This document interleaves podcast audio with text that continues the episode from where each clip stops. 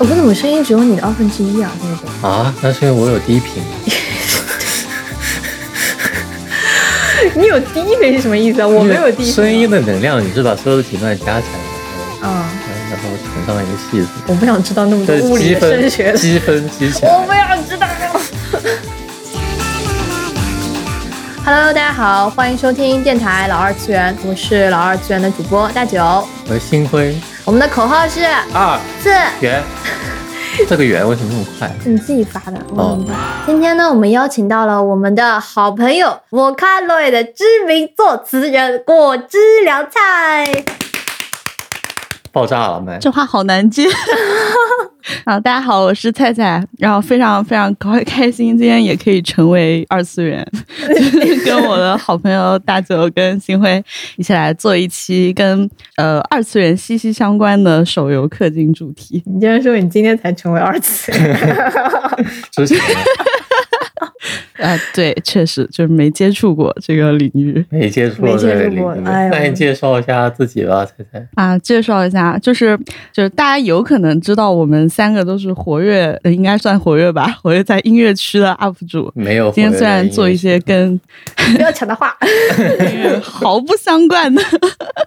跟音乐毫不相关的议题。然后我本人从事的也是呃手游行业相关的一些工作，所以说呃虽然说我的见解非常浅薄，我仅代表我个人，不代表我公司以及我们项目， 就是来谈一些可能从业内角度的一些看法吧。哎，我的麦是不是有点炸？我推小一点。我们嗯先好把这个免责声明给 给说了，嗯对对对对，大家都不知道你公司，你就说不代表你公司。那么你公司到底是哪个公 司啊？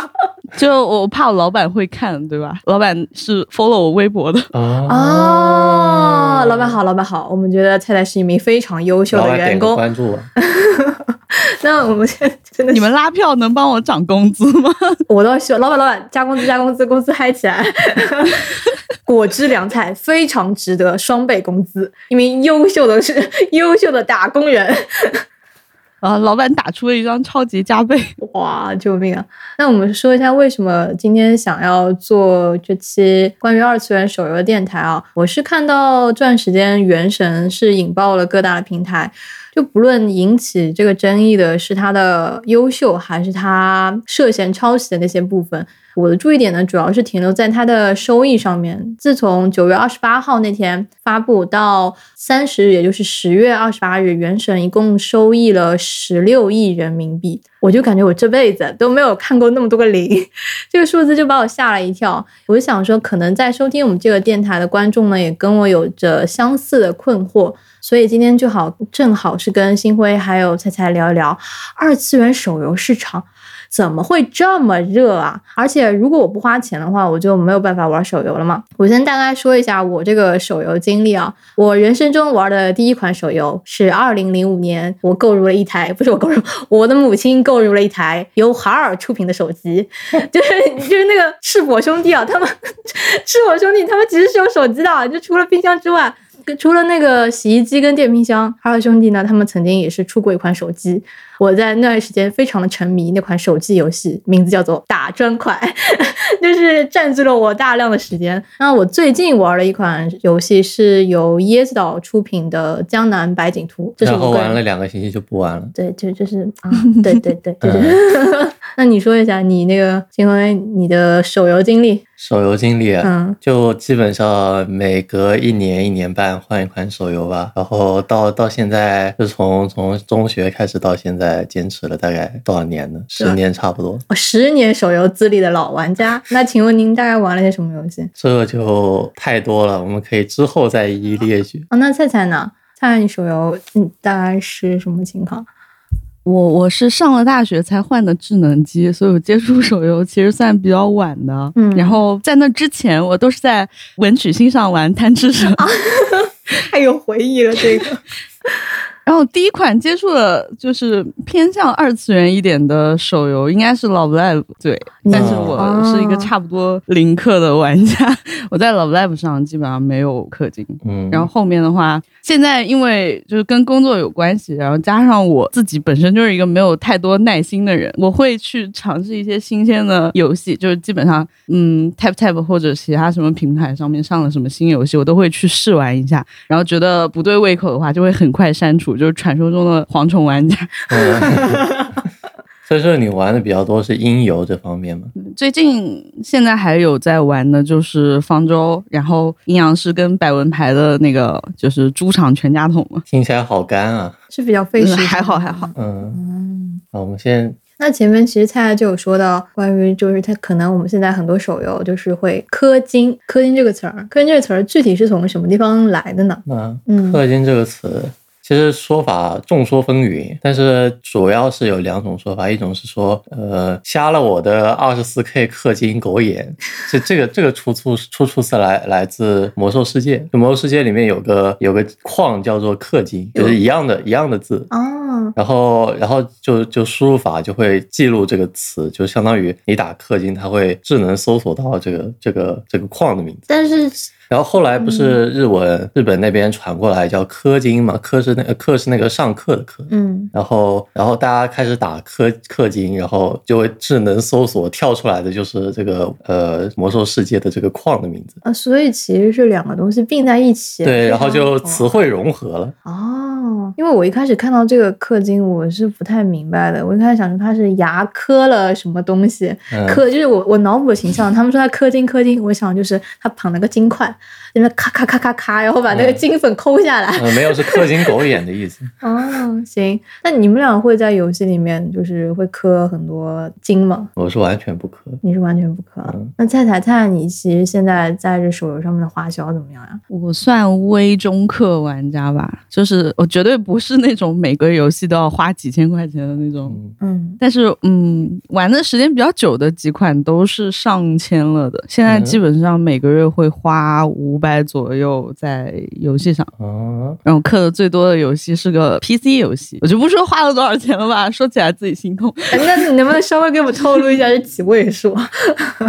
是什么五游位戏？数，五位数，五位数呢？五位数，五洛位数洛嗯就是基。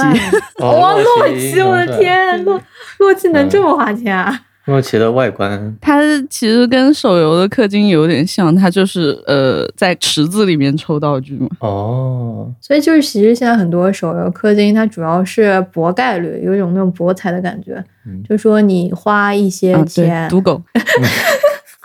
就花一些钱，然后你去抽这个卡。但这个卡片其实我不太明白，是大家去抽的时候抽到的真的就是一张卡，啊，不一定是卡，可能嗯是装备，可能是外观。就是你看，因为它就是个奖池嘛，那你只要是只要是赌博性质的东西都可以放进去嘛。就是奖励可以是随意的，嗯，奖励可以是自己随便设计的，甚至可以是什么真真实实物奖励，说不定都有可能。你像以前 QQ 空间什么抽奖是吧，抽的就是实物奖励，或者抽 Q 币 啊什么的。 ，QQ 空间抽奖，我这个黄钻多年用户怎么不知道这回事？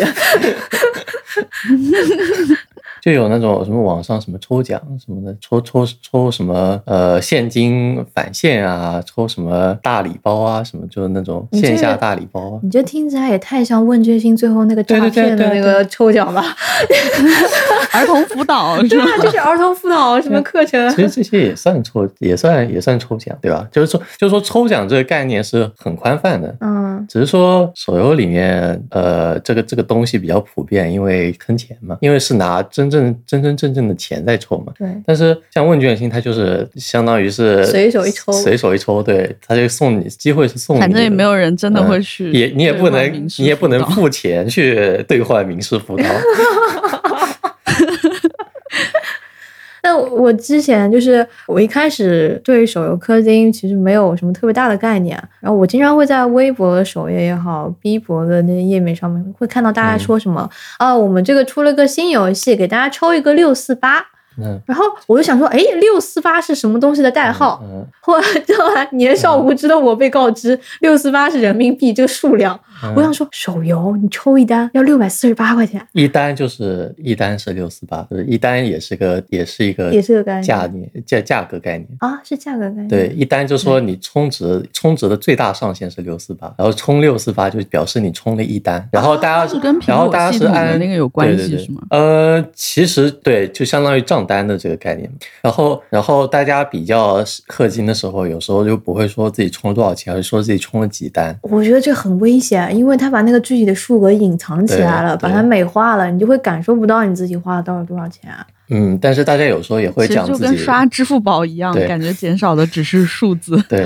哦，天呐，我但但是我就会觉得六四八这个数额比我想象的要多很多，因为嗯在我的概念里面，小时候玩游戏，就是中学的时候，好像玩那些手游嗯都是不要钱的，什么水果忍者啊、水果忍者要钱，啊，水果忍者要钱的不是它是买断制游戏。啊，对，就是你之后不会再需要你花钱了嘛？之后我忘了有没有那个内内购， DLC 吗？第水果忍者 DLC 我忘了有没有内水果忍裤，就者是以 DLC 前以前以前手机就以是以买断制和免费制加内购它的形式，好像是有的，它可能是道我记具得收是费有的，对我记得道具是收费的，哦，就是开心消消乐那种是吧？就是什么给你个嗯锤子，嗯，差不多吧。 锤子多少钱？我这个这对，个就是知让识你通关更加容易。哦，我这个知识还是因为我之前回家待了十个月，看我妈玩的时候，我就发现了， 开心消消乐啊，这也是一个付费，嗯，有很多可以付费地方的游戏。我昨天看开心消消乐的流水，它月流水也能过亿啊，我真的震惊了。那个工作室非常赚钱，因为他们呃工作员工很少嘛，就是他们人均的收入非常高，没有什么需要维护的功能，但是吸引的中老年用户和他们花的钱是实打实的。嗯，而且他们宣传其其实只有宣传这部分开销，因为因为他们宣对传的其实还投入钱蛮多的。哦，我我就是第一次有概念，他们特别有钱，是他们前年好像找我写歌词，嗯虽然给了我的钱倒不是那么那么多吧， 但是我看他们请的人，他们请的那个作明曲星是 Unomi，、嗯是日本的一个电电音制作制作人，而且他们请的那个歌手是明星，是牛奶咖啡，虽然说也不是特别一线嘛，是我们嗯童年的歌手，但我觉得就是这游戏应该还是蛮有钱的，而且主他要们是在网易云宣传，对他们网易云那个宣传，就是他们那段时间什么新歌榜，然后还有一个什么 top 榜，全部都是嗯在榜首。我觉得这个钱应该还是蛮多的。当然也有中老年用户的大力支持。你说的非中老年用户还特别愿意在 哦欢乐斗地主花钱，不好意思，哎，欢乐斗地主是也是欢乐斗地主，可是斗地主不就是按照你技术，你给你爬天梯嘛，还能还能怎么花钱？ 但是你就是玩你进局需要消耗一定的欢乐豆吗？哦，这有点像什么搓就麻如果将你，一直输或者怎样的话， 对对对，就是相当于你进赌场手里要有筹码一样。哇，就是赢了这是的可可以以拿到更多的欢乐 豆，输了的就没有欢乐豆对。，哇，输了会扣，也会加倍扣。嗯，我的天，那我觉得这个手游，不论是不是所谓的二次元手游，赚钱的方法真是层出不穷。其实就是把现实中的那一对套嗯搬过来，因为现实中赌场也是这样。那那具体到底怎么磕？其实我们就很需要这个业内人士 给我们分析分析，到底手游公司是怎么赚走我们钱包里的钱的？先 先提一提，其实其实主要的这个，其实这分嘛，就是你你你的那个手游是不是也是面向什么群众的嘛？嗯呃，我们我们聊的比较多的可能是因为我们还是老二老二次元用户嘛，所以说我们可能聊比较多的还是二次元手游，那所谓的二次元手游就是例会精美、就是面向二次元群众的手游，就是纸片人啊，然后。啊，媚宅手游。最近最近几年又变成了会动的纸片人，那这吸引力就更上一层楼了。 我之前看到有人说说你这个图，你这个游戏的图媚宅，嗯然后他们说，但是有什么关系呢？我就是 宅，媚的 就是我。所以说，这这个这其实刚开始的时候，二次元手游还是蛮便宜的，但是为什么变成那么贵呢？这个归其原因还是因为这个扩散性百万亚瑟王，这个是这个这个游戏是万恶之源万恶之 Square Enix 出的，呃 SE 出的，就那个最终幻想的那个公司，没想到啊，最终幻想那个公司还会做手游。我我震惊了。然后他们出出了这个游戏，当时是引爆引爆了国内市场吧，算是算是第一个打入国内的日本二次元手游。然后当时它的定价就是六四八，就是你你的你的氪金一单能够氪六四八。然后它的为什么那么多人付钱？ 为什么它臭名昭呃臭名昭著 了？是因为是因为它每次就它会出个卡池嘛，它每次出的新卡都是最强的，然后就相当于就是当时最强，那就相当于逼大家去付这个钱去拿最强的这张卡。但是这张卡到了下次它又不是最强的了，所以说就意味着它就是就是你的投入的保值是特别少的，特别低的，因为每次你就要新投钱进去，你才能够呃维持这个账号在比较比较高的强度、高的活跃强度就比较高的这个排名。你说的这个套路怎么听起来有点像炉石传说？炉石传说也是这样的，也确是实这样嗯啊，就是新的卡更厉对，害新。新的卡更厉害。然后亚瑟王是每一个新的卡都很都很厉害，因为因为它新的卡在当期的活动是有加倍的倍率的，就是加加倍的就是伤害的。就比方说你出了一张新的卡，它有两倍的伤害，那那那那那大家都会投钱进去。然后然后又是因为亚瑟王是当时最贵的是呃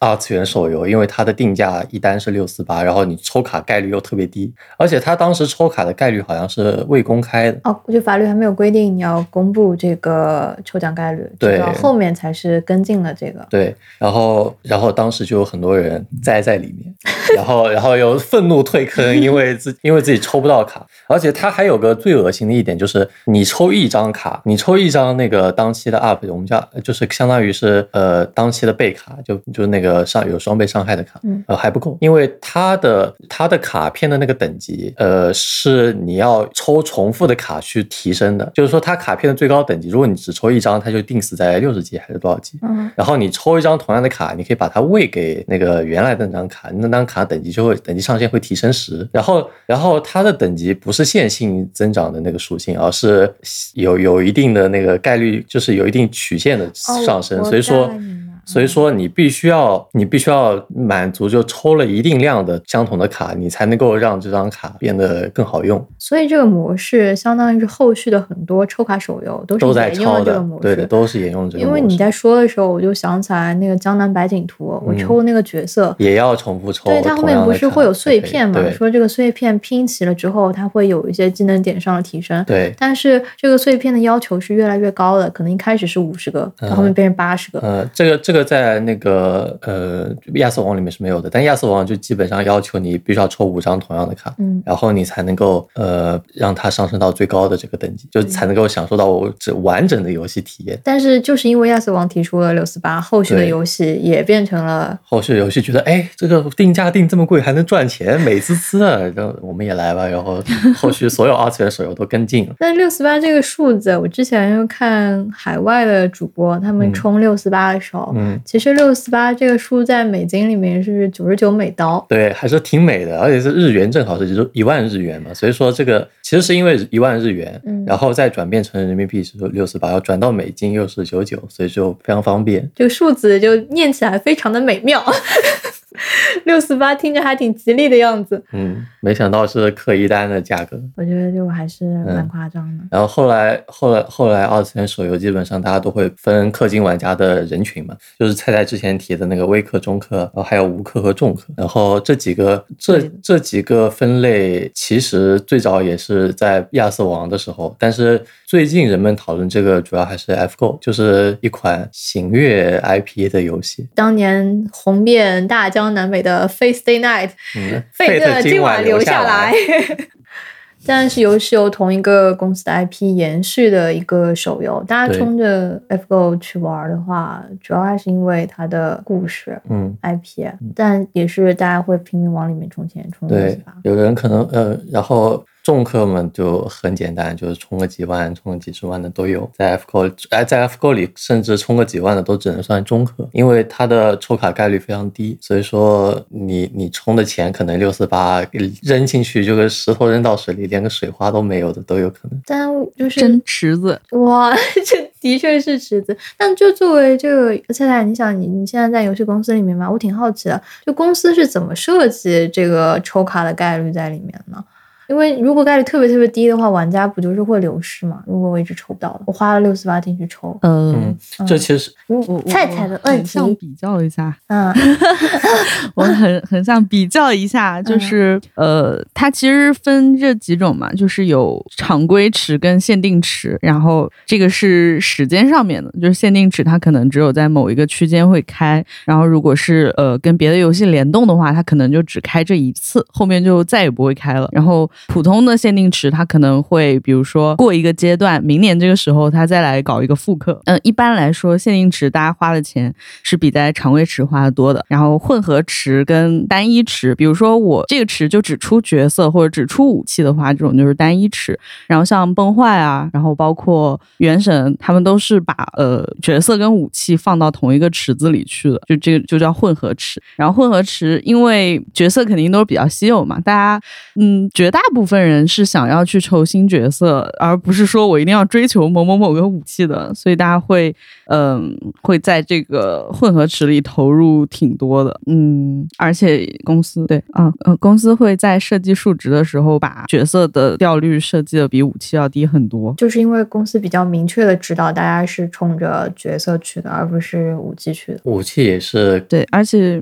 嗯其实武器也是那个公司设计的一环嘛，因为呃，有有些游戏，比方说《明日方舟》，它其实就是没有武器系统，那它的所有的卡池都是里面只有角色。嗯，但是有有武器的话，就会让人就就会让高就比较深度付费群体有有一定概率会让他们投入更多的钱去抽想要的武器，所以说这其实是加深了这个氪金的深度。但目标群众可能不太一样。对，但是手游要赚的钱，其实呃手手游的这个赚钱的这个概念，其实跟以前的页游啊，还有呃网游有点像，就是首先有很多人是白嫖的嘛。嗯然后有一些人可能投入的钱只是月卡，就比如就是那种一个月五块钱这种，嗯，毛毛毛毛雨，然后还有一部分人就是他们就就是那个手游戏公司最看重的人，就是星月会员，不是高端氪金玩家，就是氪的特别多的那 那些人。就是星月这吧呃，这个腾讯系的就叫星月会员，就是因为你氪了，你你付了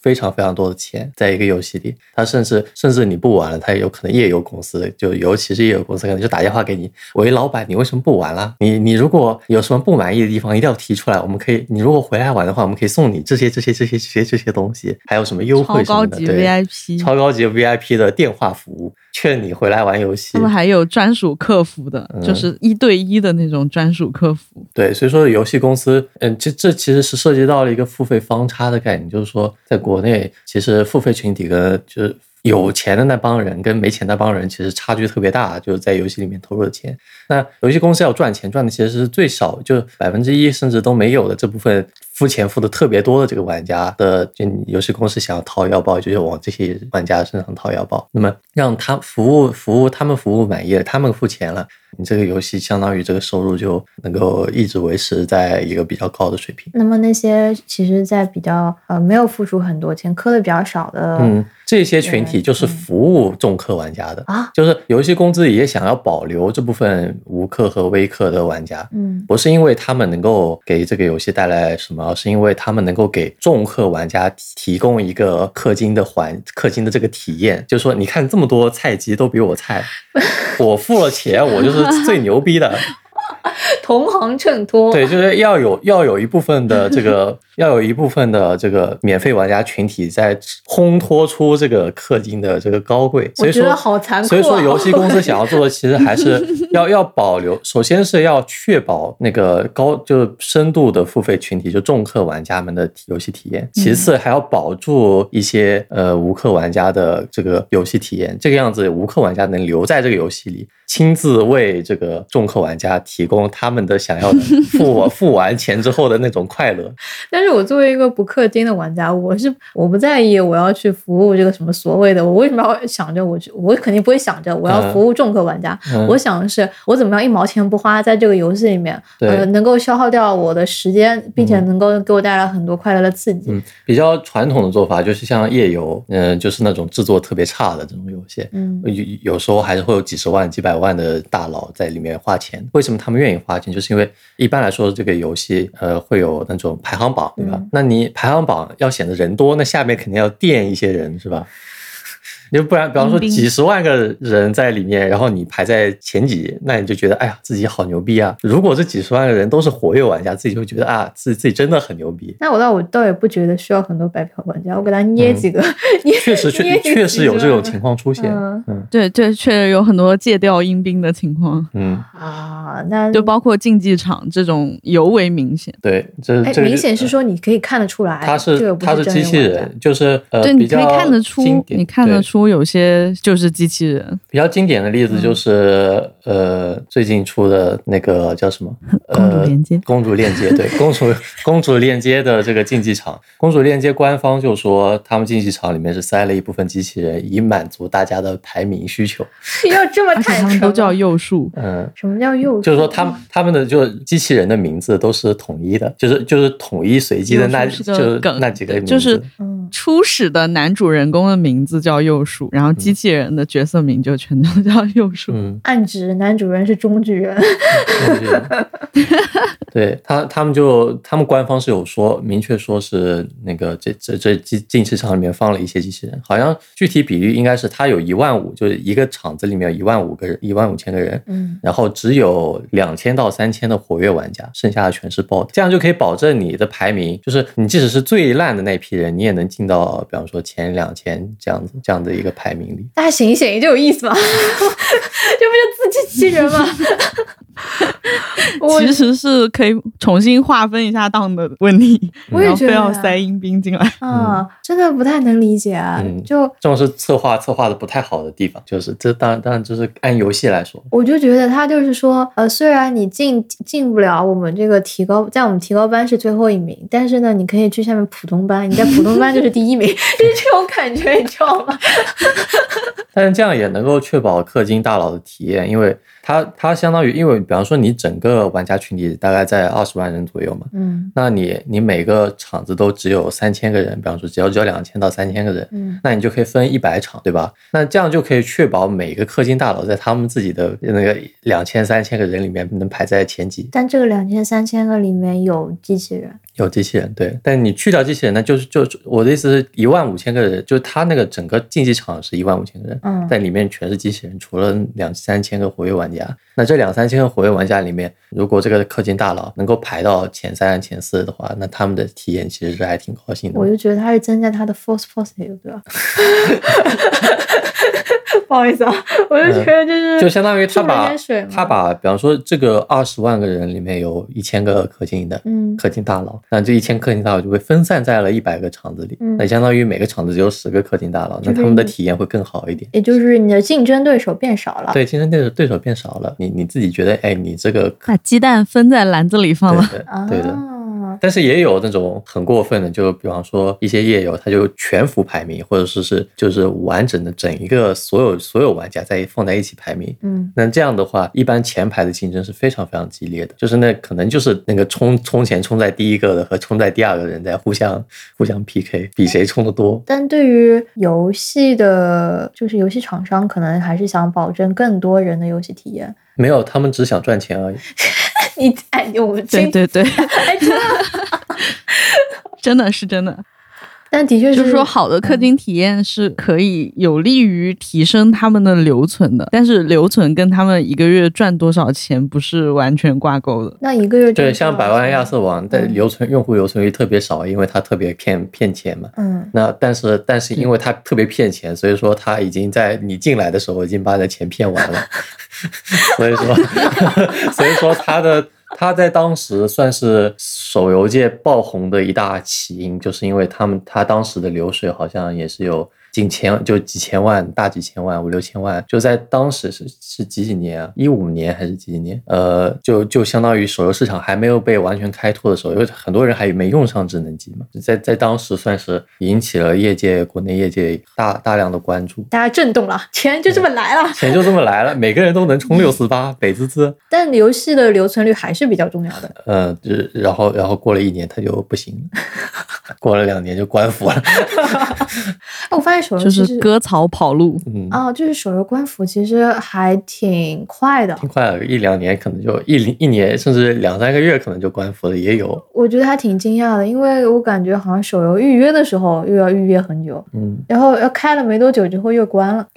就就整个生命周期让我觉得非常不理解，跟网游还挺不一样的。因为我经常看到网游什么七八年啊、十年，嗯也是有这种网游在继续运营的，嗯但对于手游来说，似乎是一个比较困难的事情。有有一个统计，就是统计你整整体国内二次元手游的月收入嘛。然后我看到有很多嗯小游戏，其实现在月收入就只有十万不到，就是呃加上安卓、iOS 和国内外各个服务器的收入加起来也就只有十万左右。所以我觉得这这种这种基基本上就开不下了，因为它人员花销啊、服务器成本这些都是要钱的。就听起来很像经济作物，就是你这个不能给我提供足够的经济收益了，那不如切割掉这一块对嘛。嗯，倒不如直接看，就比方说看哔哩哔哩发行的现在的游戏，基本上你你点那个哔哩哔哩的游戏的那个界面，嗯，它会跳出大概有一百来个游戏吧。但是你想你，你听说过的也就这么十来个，可能剩下的就是它属于广撒网式的投资，对，剩下的就没了。呃，这个意思就是说，我们看到那些月月流水过亿的手游，就是也其实也是幸存者偏差，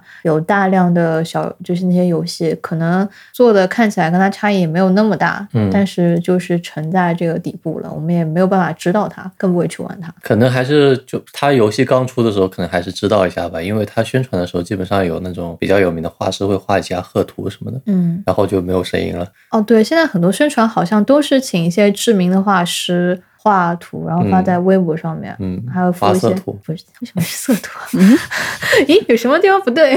警觉。 对，明日方舟就是很好的例子。哎，是《明日方舟》是也是请的画师画图吗？还是会会，但是他们自己的美术资源已经很多了，所以他们基本上不是邀请对场外的，其实基本上自己内部已经可以消化掉这部分的那个，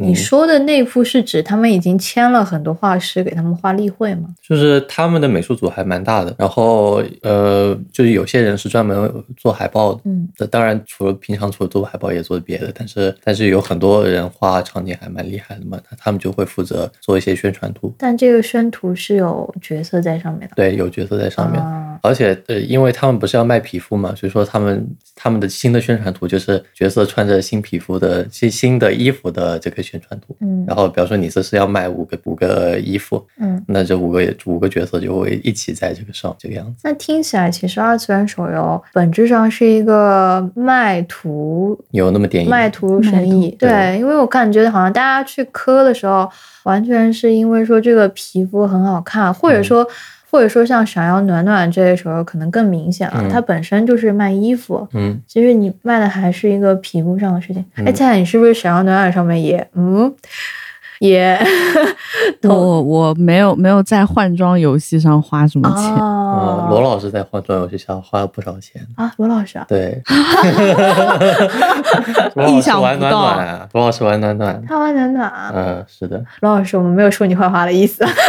我我只是有点嗯惊讶。知名知名知名音乐制作人 LBG 老你师，一定要把你的权威说出来啊了。 不然观众不知道我们在说谁啊。 我们在说的是中国音乐领军 人 LBG 老师，我的 妈！霍尊编曲，完了，这这这下真的透不要干再净加了 title 了。 然后聊回氪金吧， 就是呃，你之前你提到说二次元手游都是大家看着纸片人氪金嘛。对，嗯，其实嗯不仅是二次元手游看纸片人氪金，三次元手游也看纸片人氪金。王者荣耀就是卖皮肤为主的，那你为什么说三《王者荣耀》是三次元手游？因为其实我看来，手游其实几乎都就是你说画的二次卡通就算二次元手游？啊对，啊，我给我感觉是，但我其实我们说的是非常窄的那个嗯含义，就是抽卡的游戏，对。但是王者荣耀不是抽卡游戏，嗯，竞哦技 MOBA 手游。王者荣耀就是对 MOBA 手游嘛，那它基本上 MOBA 都偏三次元，其实对 MOBA 都偏三次元，哦因为他们其实对这个卡通人物也就那样，他们就觉得哎，这是个卡通人物，他的我也目觉得标是用二次户元不是阿宅对，对的。哦，就是它的目标任务就是非二次元群体。对，其实二次元玩王者荣耀的还是相对而言比较少的，因为有更多更适合他们的门豚游戏。那么王者荣耀的氪金点其实就比较比较明显了，但它也是卖皮肤为主的嘛。那它它的角色，呃，首首先它的皮肤是提供一定的属性加成，比如比方说，呃，你你买了这个皮肤，你你带着这个皮肤打打游戏的话，那你可能会有一定的攻击力加成这个样子。那大家会有有一些无所谓皮肤好不好看的人，就是因为冲着这个属性去，所以就会买，就就有点像以前那种夜游骗钱的那种感觉，就是买了这个就可以加更多的属性，然后大家就冲着这个，就有些人会觉得，哎，不买这个皮肤就觉得自己好像不是很专业一样，就觉得自己不够牛逼。然后大家就会买这个皮肤，还有剩下一帮人就会觉得，哎呀，这个皮肤好好看啊，然后我就会去买。然后它王者荣耀的皮肤定价大概在一百元左右嘛，就是贵的可能有一百二这样子，那便宜的有三四十，但是整体而言还是蛮贵的。我觉得，按照如果说它是一款被我们认定为三次元的手游的话，我们去折合这个普通的大家平均的月工资，嗯，我觉得它其实还是蛮贵的。对，但它除了是个游戏之外，它还是个社交的这对个对对，用途。我我能明白 它有个社交用途啊，是因为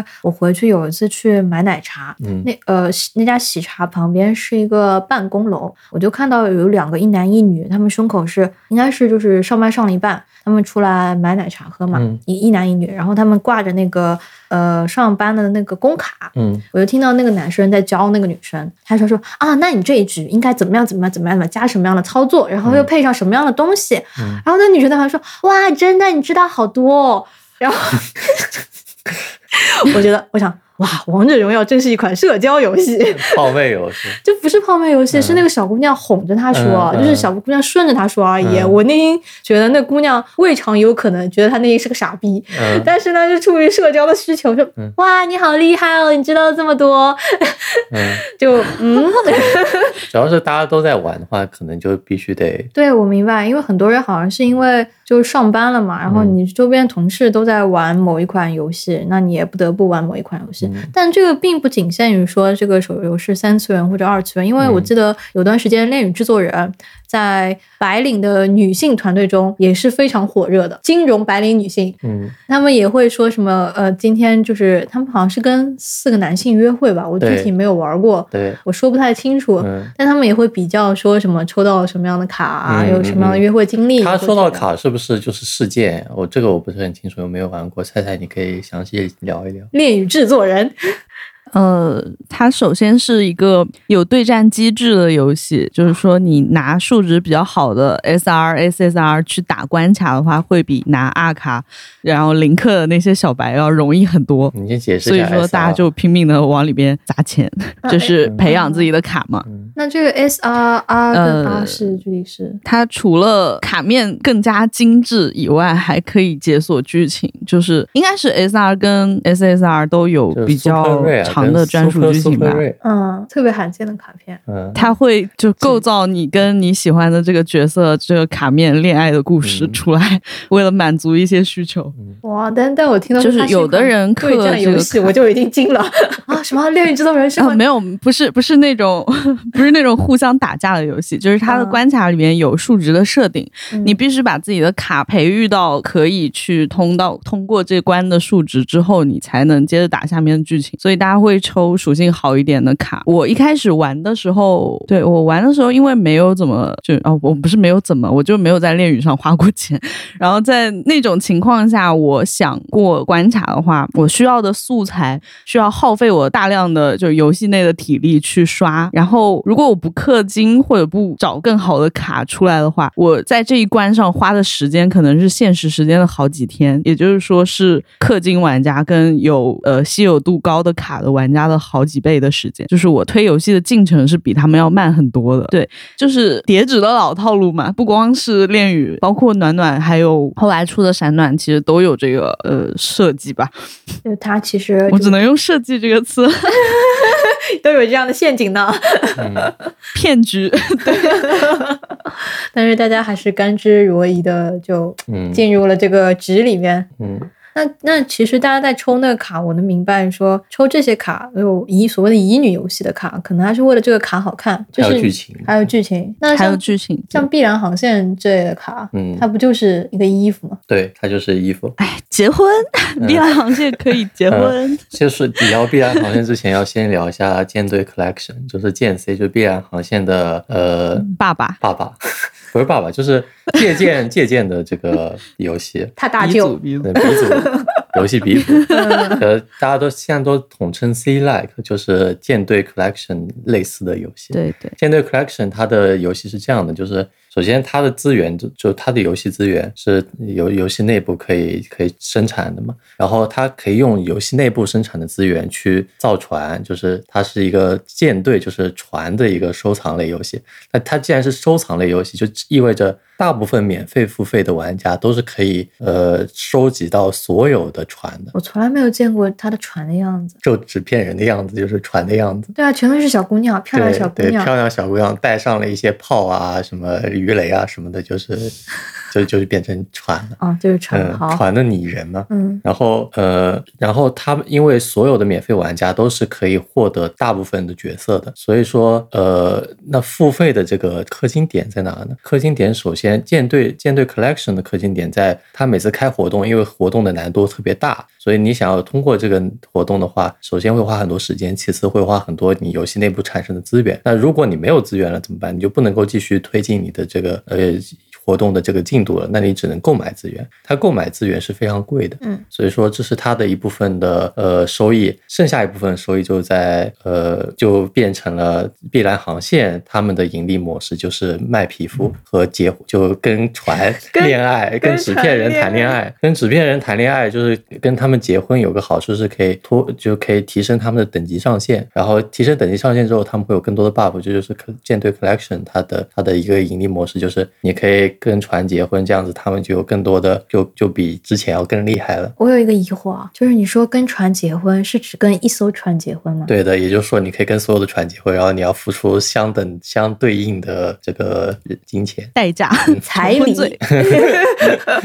但它是没有重婚罪的，所以它说有它有阶梯性的那个道具消耗嘛？因为我我没有在就 C like 游戏里面去追求过一个角色， 所以他如果结第二次婚的话，它消耗的东西会更多。没有没有，没有，就是说你跟每个角色结婚，他们都是单独独立事件，啊就意味着你是没有那个第二次要花更多钱的这个感觉，就没有这个东西在。没有重婚罪的但惩是罚。但是但是因为角色有一百两百来个，所以你要跟每个都结婚的话，还是花不少钱。 是这样还的真是突破我的伦理上限， 我的伦理观被挑战土了。耳其船 长对土耳其，所以说碧蓝航线就首先它的氪金就是呃结婚嘛，就跟 C- 科舰队 collection 是一样的。其实它卖了很多大量的皮肤，就是皮我们说的皮肤，游戏内的皮肤就是说呃这这个纸片人，那他可以换件新的衣服，然后这个新的衣服就是要钱。我给我老婆买的新衣服，但有时候他也会活动的时候会送你这个新皮肤，但我不知道碧蓝航线有没有这种类型活动，应该也是有的。所以本质上是个给老婆买衣服的过程嘛。对，给老婆买衣服的过程，然后一件衣服大概要个小一百块，得八十多块钱、七十多块钱，贵的肯定也要一百块吧，不是很清楚。但大部大部分都是在这个定价区间。那我觉得他攒一攒，给他现实生活中老婆也能买衣 服了。但就关于这个但衣是他服，现实生活中没有老婆，对，你说的太 对了。然后一般二次国产就二次元手游都会有一点打擦边球嘛，这样子大家都会觉得哇好色啊，我就会想要买这样子。当然男生女生都不《例 C 外。 like》里的特色就是大破，大破是什么？就是说打破的因为例会因为船跟船打架，那他肯定会就是，比方说受伤什么的，对吧？啊受伤了之后就会衣服会破一下。 但没事是儿舰队发出 了死宅真但是恶心的声音。但是舰队 collection 因为它例会不是那么好看，所以说你大破了之后也也就那样。但是国内有很多手游大破了之后就特别色，啊啊！嗯，就吸引大家，呃，吸引大家继续玩这个游戏。但这个不就会挑战现在我国的这个审核的界限吗？哦，对，所以后来又出了件事，就是国内跟国外的这个呃角色呃衣服的这个露出度长得完全不一样，就国内可能就多了一件衣服。然后国外确实，国外是没有审核过的，国内是审核过的，经过审查的万说啊无到一这是个的衣就服。 不得不提 Side Games 出的《影之师》了，就它是一款类炉石的二次元卡牌游戏。它进入国服之后，不仅是翻译被阉割了，然后它的例会也都是在胸口，就本来该是一道刀疤的地方蒙上了一块白布，现在更是就年龄变成了九加吧，还是什么，就已经完全完全变成儿童游戏了。 就是为了过国内的审核，他要开国服，就进行一些 localization，、嗯，对，本 本地土化化的这嗯个。嗯老但我发现，因为《碧蓝航线》，我昨天看它的收益，发现它的日服的收益其实是要比国服的收益更多的。嗯，我我就在想，天哪，我们竟然在向一个色情大国 输出色情服装皮肤，没有关键是关键是日本玩家文化输，日本玩家会觉得它够色，所以说就充钱了。嗯，然后呃，因为舰队 collection 就是它的它的前身，就不是它前身，就是它的始祖是不够色的。嗯然后碧蓝航线本身游戏性又因为是在舰队 collection 基础上提示那个进行优化的嘛，所以它游戏性是有一定保障的，所以大家就会觉得，哎呀，这个游戏真好。它又有首先首先所有的角色都是能够收集得到的，其次你还可以你还可以付钱给老婆换衣服，给然老后呃婆换色色的衣服。对，然后它的游戏性本身又可以就可以继续玩嘛，就是你即使是免费群体玩家群体也可以继续玩。所以说，嗯，它在日本其实，而且它宣传打了很多广告，因为它的运营是优星，就是 CY 呃不是是那个 U Star 呃投了很多 U Star 钱在嗯平常的就是那些地铁站啊，对，他们的车站、地铁站很多嗯都是就是什么碧蓝啊，还有明日方舟、原神这些的大幅海报。大幅海报，哇，中国公司真有钱啊！嗯，然后然后因为例会比较色，所以说就有很多用户 就进入坑了。就除了这个例会之外，就现在二次元手游还有什么其实比较吸引玩家的部分吗？明日方舟其实是个比较好的例子，因为它的它是国产手游禁欲系的代表嘛， 就是它它的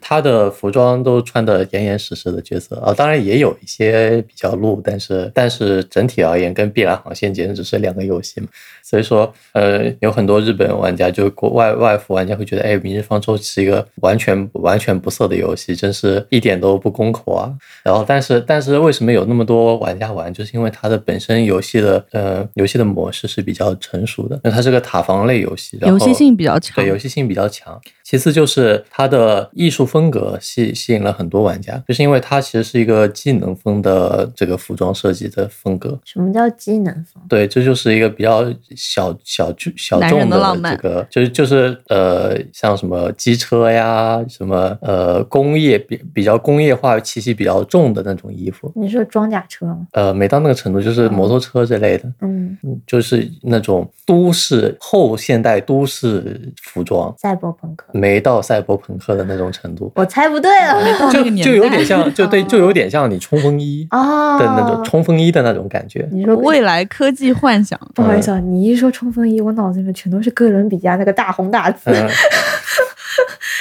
对完了我也想起来 了，就是以前教职工会发的那种冬天的对啊，就是哥伦比亚那种大统红一大着 紫，装然后就是就户外运动系列那染种黑那种感觉，对， 就然后黑一点就颜色更高级。对对，看起来就有种哎呀好帅啊这件衣服，就给人这种感觉的那种那种类型的画风。嗯，所以说它吸引的其实是更大的一部分群体嘛，就是男生女生可能呃用户群体比例会比较正常一点，因为我觉得国内偏向软色情方面的二次元手游都是偏男性向的，就可能女性玩家比例会相对而言比较少，因为女性可能会更喜欢玩暖暖之类的游戏，我不知道，也有也有很多女性会玩音游，我觉得你这话说出去应该会被打。呃我也觉得会被打，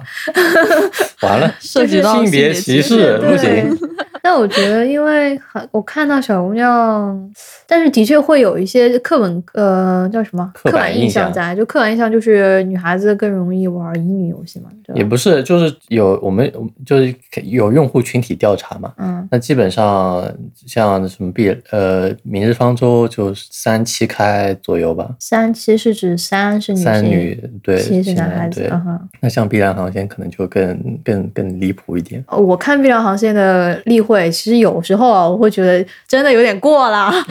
就是有点过。他这他是在呃不必要的色情，你知道吗？就是嗯衣服、衣服露出度就算了，他的、他所谓的这个软色情，其实不仅是衣服方面，而且会动，角色会动，角色会动，然后他会呃故有意些搞会一些比较色情的姿势。呃，就是姿势和表情，你就可以嗯明显的感受到他向你表达的是什么。有时候会我会有那么一点点冒犯，但大部分时候还是觉得、啊，画的还挺好看的。 嗯但我具体让我去玩儿，啊我对应该不会去。嗯，那碧蓝航线还有一件趣事，就是碧蓝航线不是哔哩哔哩运营的嘛，嗯，然后然后呃，主播在哔哩哔哩直播碧蓝航线的时候被办了是嗯吗？会被会被办，就是因为皮肤露出度太高， 就被对超管警告，但不是已经加了布料了吗？还是不行。还是不行？超管觉得这个太色了，那我觉得应该 B 站内部他们商量一下，自家游戏还要 ban，那可能是因为是游戏部跟这个直播部是两个部门。嗯，他们可之能间觉得直播的时候这个东西太过分了，大家私下私下自己玩就行了。哎这个好吧，行吧，那也没有办法。但是明日方舟的出现，其实让我们知道说，就算这个例会嗯不是软色情方向的，嗯其实一个手游还是有成功的可能性的。只要你这个玩法足够好玩，艺术风格足够酷， 是的，但是画师因为画软色情的比较多，他们有时候就会往里面塞一些，偷偷摸摸塞一些软色情。 比如说后出的那几个是对什么式神？我在说什么？后出对后出的那几个式神，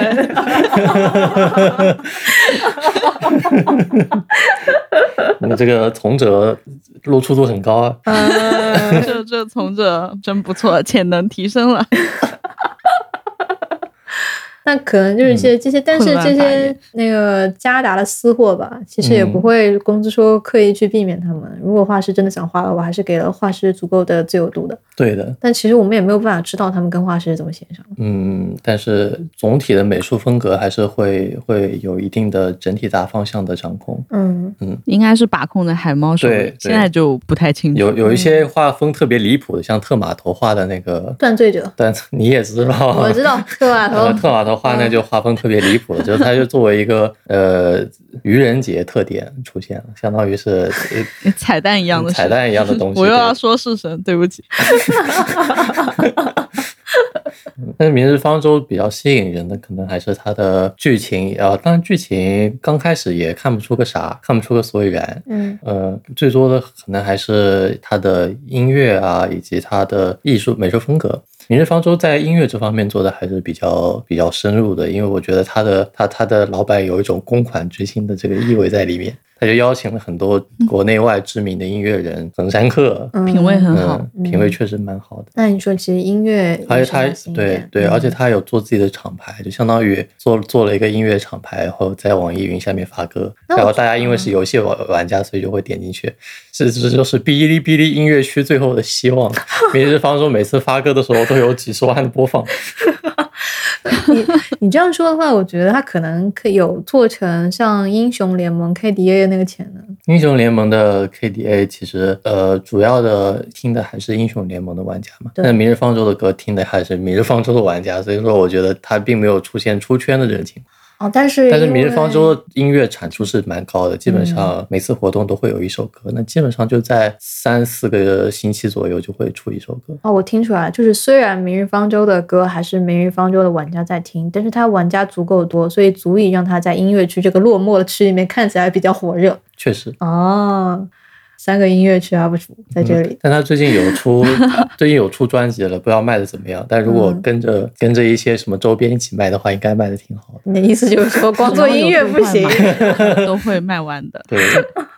一定要夹杂一点周边。对的，就现在做专辑 卖明的，日方舟他的思路很很高级，嗯，就是很它高不级光是音乐这一块儿，对它还有它还服有装服装方面，服装的厂牌，然后线下的周边做的也很好，然后现嗯在也在做一些咖啡店啊之类的。哎，他服装的品牌就是把他游戏里面那些衣服做成成真的。哦，他他要跟哥伦比他亚的 PK 思路是吧从 一开始就是的，是的，他的就是对铺的很开，然后嗯，对，他就是实行的也很不错。嗯，但我觉得他的美术风格确实是足以，就是他技能风确实是能够做成衣服的。所以说他在最近在呃在就相当于往往衣服这个服装周边这方面做嘛。但他已经开服一年多了，所以说呃，我觉得他现在把一就是其实是就是因为开服的时候人手跟不上，他们那个呃工作室原先是小作坊，产能不太够，所以说就导致呃前期爆火了之后，呃后续的东西才才开始安排起来，就相当于现在开始，现在服装都还没有开始开始出售呢，应该是在预约的状态。嗯有点错过最佳时对，机了错过最大时机的那种感觉。但是其实这个明日方舟它整体运营的这个收益还是蛮不错的，玩家留存也挺高的。我就是为了多了解明日方舟一点，我昨天晚上去查了明日方舟的招聘，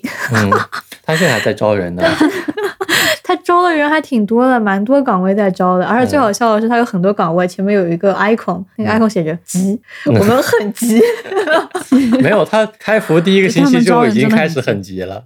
你说他们就一直缺人，它它一直很急，它现在它现在的啊嗯一直缺人。嗯，他嗯现在整个公司应该也有百来个人了，刚开始好像也就十几二十个人的样子，嗯然后爆火了之后，前两个月基本上什么内容、什么新内内容都没有，嗯，这就是因为产能跟不上，有可能就是爆火是出乎意料的。确实出乎意料吧。但应该明日是方舟的确是，呃，是其实是经历了那段时间版权版号发不出来的阵对痛嘛。对，但是就因为那段时间版号没有发出来，没有竞品，没有竞品，他又又尝到了一点甜头吧，嗯算是，就是有就是先有祸后有福，嗯。一般人也很难复制他这种情况。对，主要是它内测也测了三次，其实它整个游戏完善了蛮久时间。倒不如说，你看现在它有一些地方还是没有继续往后做，比方说基建，它的基建的这个所有的功能都还维持在开服的那个时间，等一下，基建，就是说它里面有个自带的资源生成系统，嗯就说就相当于是你即使不玩游戏，它也会帮你产生资源。嗯，那这个东西家园系统收菜的，对收菜系统，那这个这个东西它从开服到现在就没有更新过，就是来不及做嘛，也不是以现在到现在，我感觉更像是就这样吧的那种感觉，嗯，做不其做无实是所够谓。用，但是它没有新功能的拓展了，就是不会给你更多的增益。对，但它一直都是贝塔状态，就很很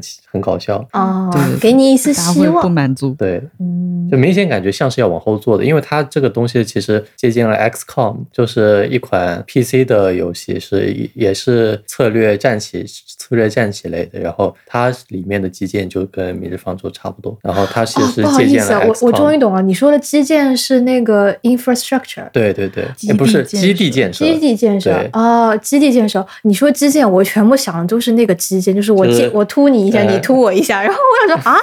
没人帮这基那建那不是 呃呃那不是 gay gay gay 的，就是 gay gay 的，然后我脑子里面全都是我说啊，《明日方舟》里面还有这样的功能，都是药宝的微博搞的。 但无论怎么样，就是《明日方舟》它现在当下已经实现的功能，还是让诸多玩家比较满意的。但我对发现，其实很多手游，呃，除了玩法之外，许多玩家会去诟病的是它的文案。对，它的就是剧本剧情不剧太情行。到我的专业的撸袖子没有？来，嗯有请我们这个专业人员来给我们 我科普一下。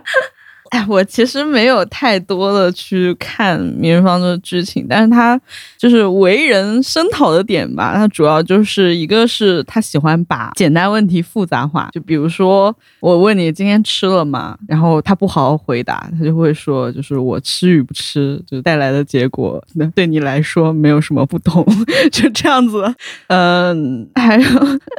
最开始的那个点点点， 最开始的点点点跟问问问、叹叹叹这种用标点符号来呃做传做情感传达的这种方式，一开始是不太为大家接受和理解的，但是现在嗯也没有什么 也没有什么不能接纳的了吧，就是方舟自己也改进了一些，然后观众接受度也高了很多。最开始那个点点点的梗还被玩过梗，嗯被米忽悠，对被米忽悠玩过梗。它它其实是招了游戏的剧情剧情这方面的，所以说它之后就今年年初这开始出的这些呃活动也好，新的章节也好，它的剧情其实比之前好很多。你的意思就是说，他之前没有剧情？它它之前应该就是海猫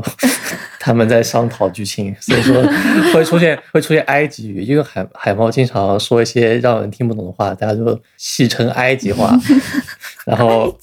然后，然后他说的就是角色说的语叫埃 及语，就完全听不懂，完全看不懂在说什么。但是观众们，哎，不他是玩家世界观们，还是很厉害的。嗯，就它的世界观其实也是会吸引大家去。但世界观跟文案其实是两个工作嘛，嗯，世界观一般是主创制作人来提出的，但是呃，中间涉及到，因为你文案要用到嘛，主线剧情包括写一些细小的物品的设定，这些都会添加到世界观的范畴里去。它是一个一个团队，然后和他的那个头部发起人一直在完善的一个东西。也就是说，其实文案自己能够发挥的部分是比较有限的，它其实更多做的不是一，定吧，嗯，不一定。嗯，其实大他哥可老以师通过世界观来写东西，也可以反过来去反哺这个世嗯界观。就我写了一个特别精彩的剧情，但是我需要用到一些东西，我的世界观里目前还没有这部分的内容，我可以写完之后把它添进去。嗯，嗯，明白。那大舅老师，你也不写过游戏文案吗？但也没有被用上，嗯，对啊，就就其实其实就是嗯创作者跟那个老板之间可能就会有一些碰撞。那那那可不是碰撞 嘛。就关键是我我我会单方面接受，就你就也只能单方面接受啊，因为嗯就我个人的经历啊，就我去碰嘛，我就碰一碰不过，碰不过，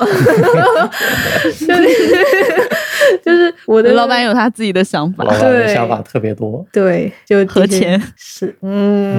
嗯就也没有办法，嗯就只能在自己的能力范围嗯之内去做一些自己能做到的事情嗯吧。但还有听说，就是在呃，我是其实是一开始是我有一个朋友，他去明日方舟工作了，他好像是做渲染相关的。嗯他据他言，他的收入是在一狗左右。嗯一狗这个概念对是两万两万块钱，但我不知道一狗这个概念是蛮多多。的，嗯，对，月如一狗。那我觉得其实，在手游公司里面，如果你是技术型岗位的话，你的收入其实还是蛮不错的。但听说的是，文案是工作其实相较于其他的技术工种，好像在手游公司里面不是一个收益可能会比较赚钱的岗，不太赚钱的对岗位。因为很多很就大家会觉得，哎，所有人都能做文字工作，然后老板也有他自己的想法，所以很多情况下，老板担任了一部分文案的工作，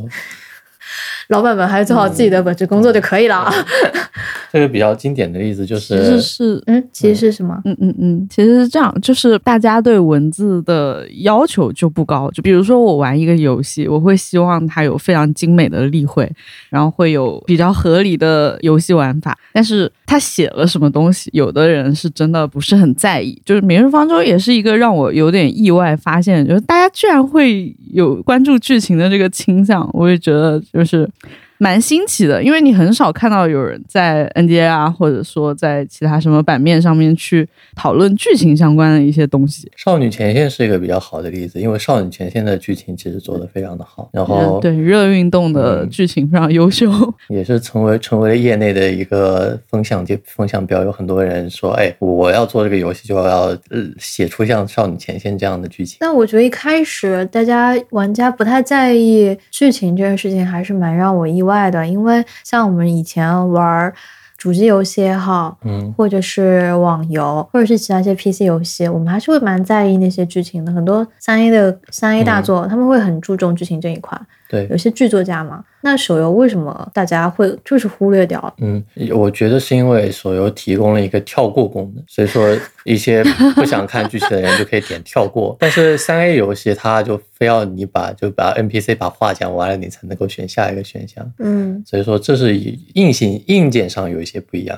那那从理就是从设计角度出发，为什么提供这个跳过键？是因为手游是一个用零碎时间玩的游戏，那你有可能这段时间里面，比方说你只能玩十分钟，那你不可能有时候甚至不能把剧情读完。如果它剧情特别长的话，那它就要设计一个功能，让你能够跳过这个剧情，然后再设计一个剧情回放功能，让你能够在真正有空闲时间的时候再重新去读这些剧情。我明白，就是我在公司就宝贵的比如说带薪拉屎时间是不足以看完剧情 的。哎，就比如说我是一个做《明日方舟攻略》的 UP 主，那我肯定希望出新活动的时候，我能第一个把攻略做出来，我就不会把时间花在看剧情上面。明白。对，还有一些人压根就不看剧情，比方说我，啊，对，就是需求的问题。其实我觉得你去买一个呃主机游戏，或者说去体验一个偏向单机化体验的游戏的话，你会去希望吸收它最核心的内容，去仔细品味它的每一个环节。这种人是对剧情有要求跟需求的，他会去呃好好的看这些每一行字中间所体会出来传达这个精神，然后这个游戏的内核到底是什么。但是很多玩手游的玩家他并不追求这些东西。我玩手游可能是为了就是填卡，也有可能就是我就是轻轻松松想打个关卡。你这个游戏你想传输的价值观，并不是我最在乎的那个部分，我觉得是可以接受的。并且手游它不是有一些社交功能啊、线上的功能，它的沉浸度其实就是没有玩单机的那么明显。嗯，也能理解，因为好像大家一开始在玩手游的时候，对于手游的那个需求，嗯，就跟玩别的游戏不太一样了。但是如果说我们对你不能奢望快餐有营养， 就这么。对。但是而且它有但是我吃到有营养的快餐，我会觉得很惊喜，就是麦当劳什么五百大卡套餐。那可能，比方说配音配的比较好，那可能就也听听起来，然后画面做的比较精致，可能就就够了。就够了。对的，那配音就很奇怪的是，我一直不太明白，是我们国内做的很多二次元手游请的都是日本的配音，嗯，这个我觉嗯得我我我自己的看法是，因为它是二次元手游嘛，那二次元的通用语言是日语，所以说可能用日语会被更多的二次元用户接受一点，反而中文会大家会觉得，哎，听起来有一点怪怪的。那这个说的很像其实 VTuber 的情况，因为也是嗯日本的 VTuber 更火热一些嘛。中文的 VTuber 其实即使是在中国，感觉二次元纸片人就应该用日语说话，那种感觉在。我觉得这个真的是，嗯嗯呃，但是从声优的角度上来讲，可能国国内的中文配音的手游配音的那些人可能会更贵一点，请起来，像山星啊， 对，因为很多嗯嗯有名的，他们都是会呃，就是自己工作室出品一些原创的作品，或者说像呃季冠霖他们那嗯些、都是同时兼任要给电视剧、电影制品配音的工作，所以他们如果接游戏的话，报价肯定会相对偏高。嗯，而且是只有这帮呃一线的，他们可以去拥有这些资源。如果你说只是一个传媒大学或者怎样出来的学生就进入这一行，他们没有什么手游方面的资源可以接。大家首先不认识你，其次呃玩家不会买你的账。但就是你说声优重要，其实也不是说，呃，可能这个配音演员的名气嗯是一部分，嗯但他真的配的好不好，其实就是另外一个事情。但是大家都会冲着名气去嘛，因为对，这是个资源的小仓仓唯配音啊，是小仓唯， 小仓唯，小仓唯本人甚至超过了他所有配的角色的知名度。啊，就大家只会记得小仓唯，不会记得他对配的角色。大家就是会把跟纸国片内人很叫哦多情况是反过来的，大家会把纸片人叫小仓唯，会把纸片想就是说小仓这个这个只要是小仓唯对配 音的，对对以后他的名字就叫小仓唯了。 不过这是他本人的一个梗，就是在别人身上这种现象没有被放大化。小仓唯就是 我，我现在掏出我的小仓唯来打这一局牌。那我觉得这可能是不是说，这声优行业其实有那种偶像化的趋势，他们诠释的角色不再重要，他们的关注者更在意的是他们本身。当然，声音还是比较重要的一个方面嘛。嗯但有很多，呃，比方说重重度二次元用户，嗯你可能听就看动漫看的比较多，那他一听声音就知道，哎，这是谁谁谁，嗯这是谁谁是谁，嗯，那他就会觉得，哎呀，又遇到熟悉的配音演员，他就会觉得特别高兴。这然个后我样子愉快的玩起了声优 梗，对，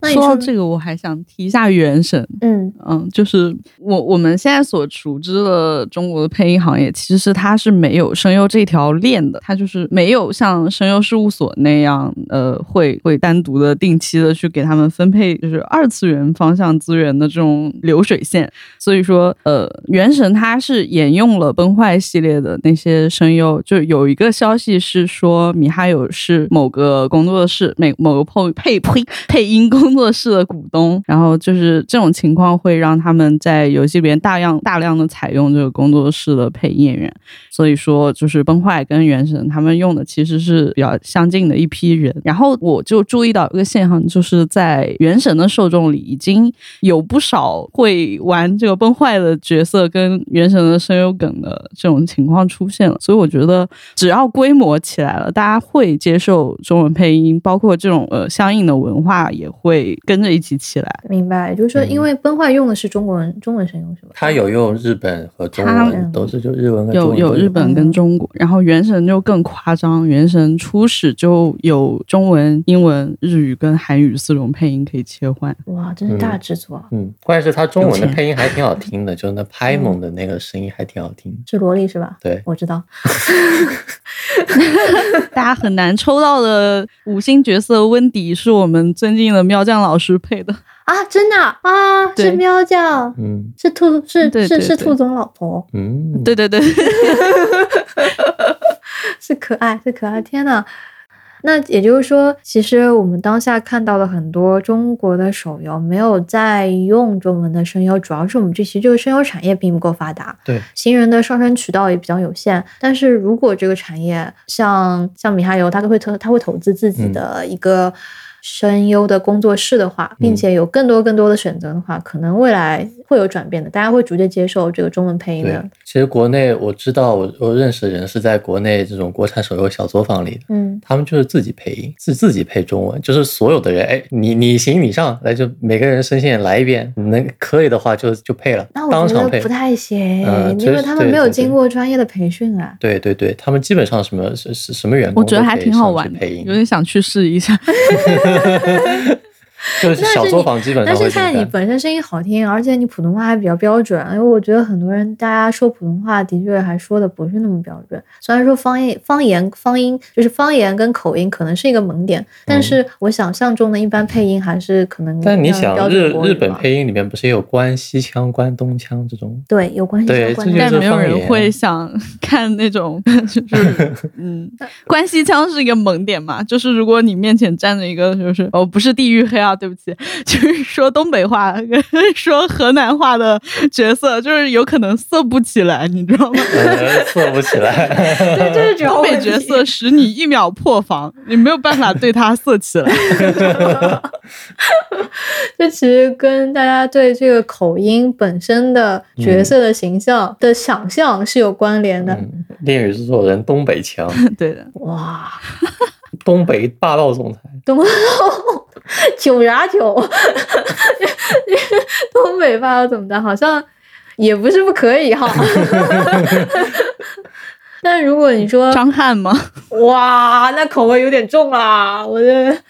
因为我想到说，如果一个中文口就是中文的声优，他是一个，比如说他说粤语的话，因为我对粤语不熟悉，也有一种陌生感，我嗯可能会觉得一个粤语角色还是挺猛的。但如果你说他真的说的是北方口音，大家都能听懂的，当然之之前不是最近有一款新的 Steam 上游戏是《动物派对》，嗯，它的旁白配音是川渝口音，嗯，其实大家就很接受。对，但是它是小动物，所以无所谓。但如果是纸片人，那就不一样了。哦，而且是扭来扭去站不稳的小动物是吧？嗯，哦，你说的是，还是因为我们对于纸片人有一些比较特殊美好的的期待幻想嗯，嗯，东北腔就打破了这层幻想其。实方言配音它是个萌点，也算一种趋势吧。就是《一人之下》的那个女主角宝儿姐，她就是四川口音。对对对，效果还蛮好的，而且他那个歌好像也做了很多方言民，就是应该怎么说啊，民歌民歌的尝试，嗯效果也蛮不错的。嗯对反正唢呐听不懂的语言，唢呐这实种魅录，力是铁律。对对对，就是陌生化增加了美感嘛。那我们最后是的其实想聊一聊是如何在这个充满了氪金陷阱的时代，成为一名白嫖玩家。白嫖玩家，嗯，对， 来，这个有多年的白嫖经，十年白嫖经验的幸会老师，嗯，嗯，只要你 iOS 不绑定信用卡，你就永远不能白 嫖。永远能永远能白物理嫖嗯上解除这个烦恼。对，就从物理上变成了 不可能。想充钱，哎呀，怎么充钱？哎呀，不能充钱，算了。就充不了钱了。那你不会心里憋得慌吗？忍住 就行了，不是你都不能充，你都不能充钱了，还你是要靠人。不是你都不能充钱了，你咋你咋办？是吧但？是，一般现在情况就是大家就是因为现在 iOS 支付是可以微信支付的，哦，对，是的，对，只要你想付钱，还是有办法能付的。总是有千万个这个渠道、让你可以嗯有把钱掏出来。蓝色修改器和绿色修改器可以使用。那你现是在是要转变大家的氪金观念是吗？嗯，就是如果你白嫖，你要怎么去白嫖？就其实你看，我现在基本上大概一年半左右换个手游玩，就主要就是、哎觉得嗯这手游不好玩就不玩了。当然也不是因为它氪金到底有多难什么的。嗯，当然，我觉得是因为最近的游戏、最近的手游都对白嫖有特殊的优化，就是他们会照顾到白嫖用户群体的这个嗯收益。就比方说，呃，明日方舟就有它那个每周都会有那个呃免费的付费道具奖面对，相当于是可以给你大概十八块钱左右的人民币收入吧，就是游戏游戏的这个资源产出，那它就可以保证你白嫖的用户群体里面，只要你脸够好，还是有一定概率能够获得跟中客档次左右的这个氪金体验。那么，呃，只要你够勤奋，你的抽卡次数是可以得到保证的。对的，就只要你一直在玩这个游戏，你基本上还是能够获得一定的六星什么的。应有尽对有对。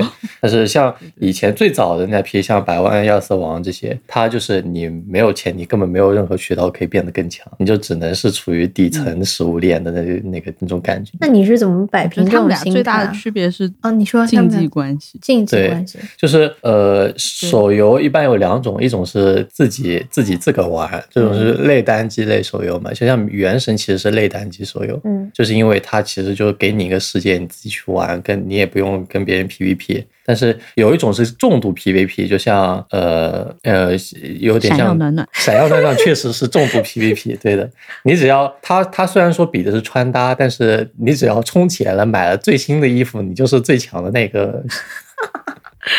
想想战斗力最主要强是的玩 PVP 家。驱动的，真的很可怕。他们的氪金真的全靠冲竞技榜的大佬。嗯，所以就是吸引最顶端那部分人付费。我就没搞懂，闪耀暖暖它一个穿衣服的游戏，竟然还有个竞技榜，关键是他还是用穿搭来比竞技。看看今天是谁更美他。从第一代就开始有这种思路了，嗯，关键是他穿搭你，你你花最多的钱，你可能穿起来看起来好像是最丑的，但是分数是最 高的。 纯数值比拼。嗯，纯数那我就觉得有一点没意思了啊！你不能从审美上达到一种和谐，只是说你花了多少钱，你最后达到了一个结果，有那有那么一点点没劲。但是但是那你如果有这种一心态百的万问题的矿的话，嗯你充钱你就能变得更强，你可能会觉得挺有 劲的。对，所以其实从根本上还是心态的问题。说根本上对还是没有钱的问题，有钱也会这样。但如果我有钱，我应该也不会把很多钱放在手游上。，对，因为你有更多的兴趣爱好。但是万一没有呢？哇，你这个问题太深刻了。如果没有兴趣爱好，太深，刻 了，就往手游里面充钱。这是对的每个手游厂商都想探究的问题，就是大家到底为什么会愿意在游戏上花钱？ 嗯，嗯，但我之前听说的一些，就是说很多人，比如说愿意花钱，是因为闪耀暖暖，他说自己穿其实还没有角色穿的好看，他就愿意让那个角色穿，而且那个角色还能出去 battle，自己对吧？自己又不能 battle，他嗯宁愿角色穿的非常的漂亮，嗯，其实有点像芭比娃娃，有点像。芭比娃娃嗯也是氪金、氪金类的玩法， 也是要换衣服，就是哦但我觉得实物还是比虚拟的数值要有意义一些。对，怎么你说呢食物摸得着，食物价格也蛮贵的吧？现在玩娃娃娃娃圈也挺贵的，感觉什么 BJD 什么那种，嗯你说的那个娃娃，嗯，那真的玩不起。对的，那个那比一般养娃还贵呢，挺夸张的。但是还是有人在付费啊。是，就是只要你内容做得好，无论价格多夸张，总是会有人愿意付费的。嗯，而且他这个氪金无底洞啊，你只要出新衣服了，都会想着买，啊只要做的好看就行，是啊吧？哇，所以说，所以说这个手游也一样，出了新衣服，大家都会想着买，而且他只要花几十块钱、一百、块钱，你就可以买嗯但。是你却不买，为什么呢？没钱啊，太真实了。我觉得没钱真的是就保护自己的最好方法就是没钱。只要你够穷，他们就不可能从你身上拿到钱。 对，休想从我手里捞一分钱。当然，我以前还是氪过金的，但是是 QQ 宠物，就当时养小学的时候养 QQ 宠物，啊，QQ 宠物生病了要死了， 嗯，它那个治病要花十块 钱。你情感上不能割舍，对，所以对要花钱对是吗？对那手游也有这个道理，不就嗯不好意思，我稍微等，就是我有那个 QQ 宠物，QQ 宠物生病了，然后我就退出 了，我把它关了，再也没有打开过只。要嗯我不看大结局，就不会 BE 这种 奇怪的心态。 QQ 宠物现在都关服了。对，它就永远的病死了。嗯但就是那个时候，你情感上有非常强的依托对，所以对你还对是花钱治疗你的 QQ 宠物。对，但是其实还有一些游戏是付费付费制的，就比方说，但是网游比较多，像 FF 十四，还有比较早期的 QQ 类游戏，像 Q 幻想啊什么的，这些这些这些那就没办法，因为它你必须要付钱才能够玩嘛。是，那这些可能就得付钱。那但是像只要是免费的游戏，它如果有内购，我压根不碰，然后就尽可能的体验到玩到玩到尽可能地所所有嫖的内容，对，尽可能的嫖到所有的内容。然后因为你一般现在的手游设计是，你只要玩的时间够长，那你这个体验还是会相对而言比较好，就慢慢来总是会有的。嗯但，是如果你很急，你现在就要拥有，那你就要付钱，大概是这个感觉。所以是呼吁大家摆摆正心态。呃，但是你慢慢玩，你就会损失那个时效性，就可能有些有些角色就不不是那么强，可能你现在很想要它，你过个几个月，你可能就会觉得，哎，有没有它无所谓，就有更强的角色出现，或者有更好看的角色出现。嗯，而且我其实我不太明白是为什么会出现“白嫖玩家”这个称呼，因为就算我在玩《江南百景图》的时候我没付钱啊，我作为一名知府，嗯我天天在看广告，嗯，我还看他内置的广告，哦，我点开他的广告的时候，嗯他也是赚钱的对呀。对，白嫖游戏有两种，就一种是内购嘛，一种是广告，就是它广告也分成点击类广告和呃，就直接会弹出来的弹窗广告。对那弹窗广告就是大概一美分一一条吧，嗯，然后点进去的广告就因为它会要求你看完整个时长嘛，对啊那它看完整个时长会有更高的收益，嗯，他所以说逼迫我看对完，它要逼迫你看完整个。时长，对，啊嗯然后它赚的就是广告广告投放的这个钱，对啊这个钱还蛮多的，因为我记得椰岛游戏它就是靠这个广告收益赚钱的，嗯，你像之前出的有一个呃青蛙跳管子还是什么，我忘记掉了。旅行青蛙，不是，我记得是就是小小鸟跳管子，就是有那个管子，嗯从中我从们那个都知右道侧飞到左侧，然后你要你要就有点像那种跳跃小游戏，嗯它就是靠广告赚钱的。嗯嗯，然后我我是觉得这这一类游戏，因为它在游戏的基础上给了你一些呃，有时候是强制性，有时候是非强制性的，让你看广告，你会觉得嗯很、很难过嘛，对吧？对，但是呃有一些游戏，就比方说是基于内购的，嗯像《水果忍者》这类，它就不会给你弹广告。嗯然后，但是你如果要变得更强，你就得充钱。啊是，嗯，呃那么这类游戏基本上是国内二次元手游嗯基于的，就基于这种类型的会比较多，内购会比较多。，对对，我因为已经有这个六四八的这个定价在了，所以说是的它其实不需要广告投放，也可以赚到足够多的钱。那我在意的说是，其实白嫖玩家完全不要不不必要因为自己是所谓的白嫖而觉得低人一等。你薅到了资本家的羊毛， 你没有，有时候白嫖玩家这个第一抽就抽到了想要的角色，那他就开始嗯就开始秀起来了。啊那，有些人可能抽了三百抽，花了花了好几千块钱都还没有抽到。对，这就是我们省下来的钱。所以我觉得骂白嫖玩家就是因为嫉妒，嗯所以才要对骂， 是吗？那我觉得完全没有必要，更何况我在玩的时候，我我的确是看了广告，我嗯为这个游戏带来了收益了，但是如果是二次元手游的话，其实没有广告，没有广告，你压根没有收益，但是你为大佬提供了这个对啊体验。就是正因为有我这样的白嫖玩 家，才让那些重氪玩家生活变得更好。对希望你们这些游戏多多感谢我。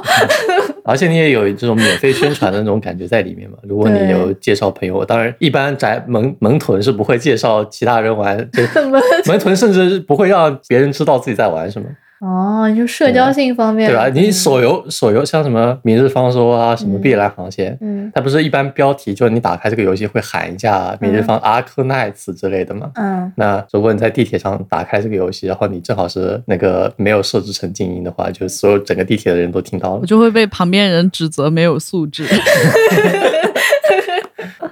最后最后呢，其实想我想我想讨论的是关于这个 IP 的手游化，嗯因为现在 IP 好像在国内是一个特别特别热门的东西，从一开始买这个小说 IP 去改一些漫画。去改一些影视剧，嗯到现在现在很多手游其实是买了漫画的改编权，因为我看到腾讯嗯它其实推出了《一人之下》的手游，还有游戏改游戏的 F Go 就是，哦，就是对对对嗯，FGO 是行月行月它的游戏的 IP 去改成新的游戏，十八叉改成了正常的所有人都可以玩的手机游 全戏。影响游戏。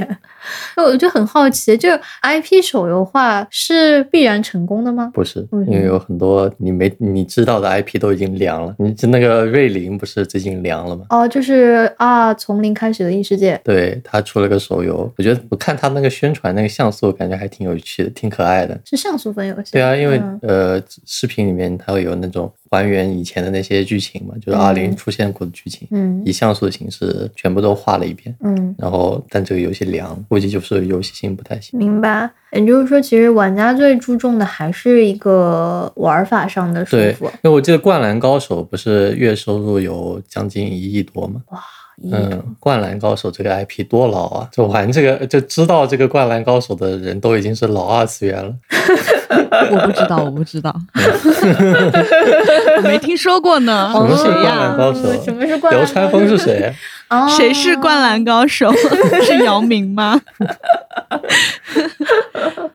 那其实那也就看来说，我们现在大火的一些手游，他们本身并没有说是拿什么著名 IP，除了 FGO 我们看到了，嗯，而是拿星月的嗯 Fate 系列改过来的。其他嗯的话，像《明日方舟》，就是大家做了一个新的 IP，国产手游《一人之下》其实还做的挺好的，好像收入也有几千万。嗯，还可以。但是因为它刚开没多久嘛，嗯还要看它后劲怎么样。嗯，火影忍者啊，啊，火影忍者火确实还可以嗯。非常赚钱。是这个要聊吗。十哥这 IP 手游化，十哥， 十哥是我们三个比较熟悉的一个 IP，因为它早年是一个音乐企划，嗯，在哔哩哔哩蛮火的，大家都很喜欢，因为里面有跟我们很多算一母同胞唱歌是？吗？因为有很多我们非常喜欢的歌手，这些歌手现在有一些有也蛮有蛮不错的发展的，更主要是它里面的作曲有我们嗯非常喜爱的 LBG 罗老师，还有其他一些暖优秀暖暖的老作师，就是他们的作曲还是很强的，嗯并且他们邀请的画师和 PV 师也是比较优秀的，嗯，整个企划成音本嗯真的挺高的，挺高的。。作为一个音乐企划，我们觉得还是非常具有很高的一个位置的。嗯但是后世我们看到说它做成了一个手游，这个手游就是几个月之后嗯，就凉了。销声匿迹了，慢慢的。嗯那它也是一个成功 IP 手游化之后迅速沉底，嗯也不知道为什么。他的问题其实是出在于手游的目标受众找的不是那么准确。你的意思是就是手游目标嗯受众一般跟音乐趋势两码事儿？手游的玩法，它偏向于一个更三次元的，像率土之滨，我不知道你有没有了解过，就是像率土之滨那样子的一个攻城略战的，它更像一种策略加社交的模式，然后吸引的玩家也是偏三次元一些的，然后但是它可的能这种嗯，它的游皮戏是二方次元式的对皮游，玩方式，对游玩方式不太受到以前十字哥听众的认可吧？ 可能嗯，哦，明白了嗯。也就是说，它可能做成换换装游戏会有更多人玩。游戏。我你在暗指什我么？本来以为它会做成一个 RPG 显得，就是对，会会显得比较正常。嗯比方说 RPG 就是放置类手游，其实就挺适合这类玩家，就放置类手游，对，就是你放在那，它会自动升级，然后它的所有的或者游你戏改塔防、卡牌，对我也对都能接受。嗯，但塔防是不是直到明日方舟之前，大家都对塔防游戏的没市有啊场，塔防市场挺大的，像那哦个保卫萝卜，对啊，嗯保卫还有萝 Kingdom Crush 保卫王萝城卜守根，卫战，嗯还有最早的《植物大战僵尸》其实都是塔防，嗯，明白。还有猴子，就是那个呃 Bloom 是什么猴子塔防也是塔防游戏比较做的比较好的，它现在也有安卓和 iOS 端的游就戏，是就是端游改手游是吗？呃更像是页游改，就就是那种 Flash 游戏改手游。嗯，其实就塔防游戏它呃本身其实因为游戏性比较丰富，所以说受众还是有有不少人。所以明日方舟做塔防其实还就是你看它每次活动的新关卡都有都有新的这些机制，就是因为塔塔防的可玩性实在是太好太高了，嗯，所以说它可以加入很多新鲜的东西。明白。但前面按照你这个说法说，其实现在页游、端游和手游不再是那么三个割裂的平台，而是它们之间其实已经存在一个转化或者是同步的情况。嗯，呃，雀魂其实就是三个端口都是同步的，就是你的账号可以用页网页登录，也可以用 Steam 登录，也可以用这个手机登就录《雀魂》是一款日嗯打麻本将麻将游戏，麻将游戏。对它正好就现共在又用来个原神嗯多原元神发行，原神是主机、PC、手机端都主可机、以用。 PC、手机，对，那这个会成为未来我们一个游戏的一个发展趋势吗？多平台的嗯我觉共得，同，我觉得是的，但是多平台的有有一个缺点，就是付费的这个东西，这个钱是不能从一个平台转到另一个平台的。这涉及到这涉及到等价等价交换的一个概念，就是比方说你 iOS，因为 iOS 它本身会抽成嘛，是所以说厂商从 iOS 那边拿到钱是少的，就是你如果氪同样的钱，氪氪个六四八，嗯可能厂商只就游戏部门只拿到手的就只有四百多块钱，嗯所以但是安卓端它抽成是基本上没有的，嗯好像有一点点，这个我不是很清楚。菜菜，你知道安卓端有抽成？不清楚。嗯，我觉得安卓端抽的是比较我少是的， iOS 用户，所以说，呃，所所以说这个安卓端氪多少钱，游戏厂商基本上就拿到能拿到这部分钱。嗯就它相当于转化率比较高嘛。然后那那就会导致一个问题，就是 iOS 端氪金跟安卓端氪金，游戏厂商收益是不一样的。而且 iOS 有个有一个地方，就是说它它的规定是你不能够你的内购是不能够绕过 iOS 系统的，意味着 iOS 端氪金你是不能够用蓝绿，像现在可以了，但之前是不能够用那个呃支付宝和微信支付，就只能够通过 iOS 自己的支付方式支付。嗯那么这就导致你的氪金的这个就是氪金的这个呃转化成游戏内的这个氪金的道具之后，它的这个人民币道具是不能够从一个端转到另一个端的。就比方说，我用 iOS 充了六四八，然后我登安卓的这个安卓的这个呃端口，我是看不到我的氪金道具的，就是我的充值记录显示是零，嗯。但是我再切回 iOS，我是能看到这部这笔钱的，那如果我在安卓上面充的道具，我在 iOS 嗯上面是看不到的。看不到的。，对，所以现在的手在游，安嗯卓的系统上面使用。对，现在的手哦游就相当于，虽然说你能够用安卓和 iOS 同时登这个账号，嗯但有以前很早以前，甚至两个账号都是分开的，嗯然后现在是基本上是并在一起，但是但是你的充钱的这个道具是不能够互相互相换来换去的，那雀魂现在它是多平台都可以用，是因为雀魂不用付钱吗？也是要付钱，但它也是一样的，就是你你在端口进去的时候，你是看不到另外一个端口的钱的，嗯，所以说其实这个壁垒是存在于支付平台上面的。对，是支付的这个壁垒还是存在的。嗯，还有就是性能壁垒了，就比如游戏手在手机上玩肯定是比在电脑上玩性性性能要差一点。对，因为其实我们手游的发展是一个手机性能的发展嘛，嗯从最早的贪吃蛇和俄罗斯方块，那个时候就是因为我们只能控制方向键，嗯，以及手机的内存就那么大，直到现在我们可以手机上玩到于近似于端游上的体验，是因为对我们的内存和以及我们这个触屏，我们能够操作的部分变得更嗯广了。但是还是存在玩法上的区别。嗯首先是你如果用手机玩，你无无无法避免的就是你手手指的操作会挡住一部分屏幕。对所以说，而且它并没有像那个，并没有外接的键盘，也没有外接的手柄，这就导致你在游戏玩法设计上必须要能够两两个指头玩得过来。一般一般来说，要求就是两只手指能玩得过来的游戏，嗯就左右手各个大拇指，或者直接用你一只手正好能操作得过来。嗯，就是以一种操作更像、更倾向于简单化的这种呃模式来进行游戏。嗯，但是你如果放到呃像 PC 端和主机端，因为你是有手柄的和键盘的，所以说你可以进行一些更复杂的操作。嗯，明白。所以它就会存在一个你玩法上到底是要怎么样的一个呃操作来进行这个游，怎么样跟游戏内部的机制互动，嗯这是需要优化。如果你要做多平台的话，肯定要考，首先要考虑的是手机端玩着舒不舒服。嗯呃，这个比较典型的例子就是像王者荣耀，因为它是个手机游戏，但是你如果要补刀的话，其实 MOBA 类游戏，你如果要选定一个单位，然后再去对对它进行攻击，这其实是对在一个呃一个平面对一个单位的选取，对吧？嗯你如果用王者荣耀是用呃手指进行选取的话，你难免会出现选到其他单位上的情况。嗯因为他们贴得很近，如果手指误触的话，概率是非常高的。那么王者荣耀提供的功能就是，你按那个攻击键，它会自动选取最近的一个单位，甚至有机制是按攻击键会自动选虽然取。不是选生命值最低的，不知道能不能改，但是我玩的比较少，但我看别人玩，我是能够感觉到他们按攻击键的时候就可以自动选选定一个单位嗯进行攻击。我觉得菜菜这个鬼才，王者荣耀赶快收了菜菜，然后把这个 年终奖分一部分出来。嗯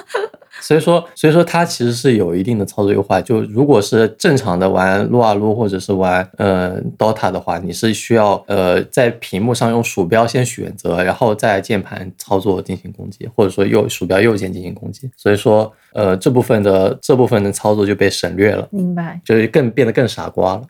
也就是说，其实虽然说我们想象着未来是多端可以同步的，但各种各样的壁垒，首先是玩法上面的壁垒，以对及操作上的可能会有一些区别，就是因为你如果是呃手手机能玩的，那放到电脑上，你可能觉得哎呀这个东西好傻逼，我为什么不能用鼠鼠标？我非要按这个攻击键，它才会帮我选单位，嗯而且会选到别的单位上，那不是很难受吗？是所以说你必须要对在每个平台都对每个平台进行操作上的优化。其次就是因为手机端的配置跟电脑会和主机会不一样，所以说它的呃显示就是在做那个美工美化，就是渲染这部分的是是就相当于美术资源这部分的配置会不太一样。嗯就因为你手机端可能呃配置比较低，所以说你如果要保证一个足够的流畅程度的话，嗯玩着不会卡的话，那你嗯首先要考虑的是，首先手机会不会发热？因为如果你占用的资源太多了，它热起来它就会卡，嗯它会耗电，这就就要考虑耗电。如果你玩这个游戏一个小时，你的手机就坏了，就江南白吉图，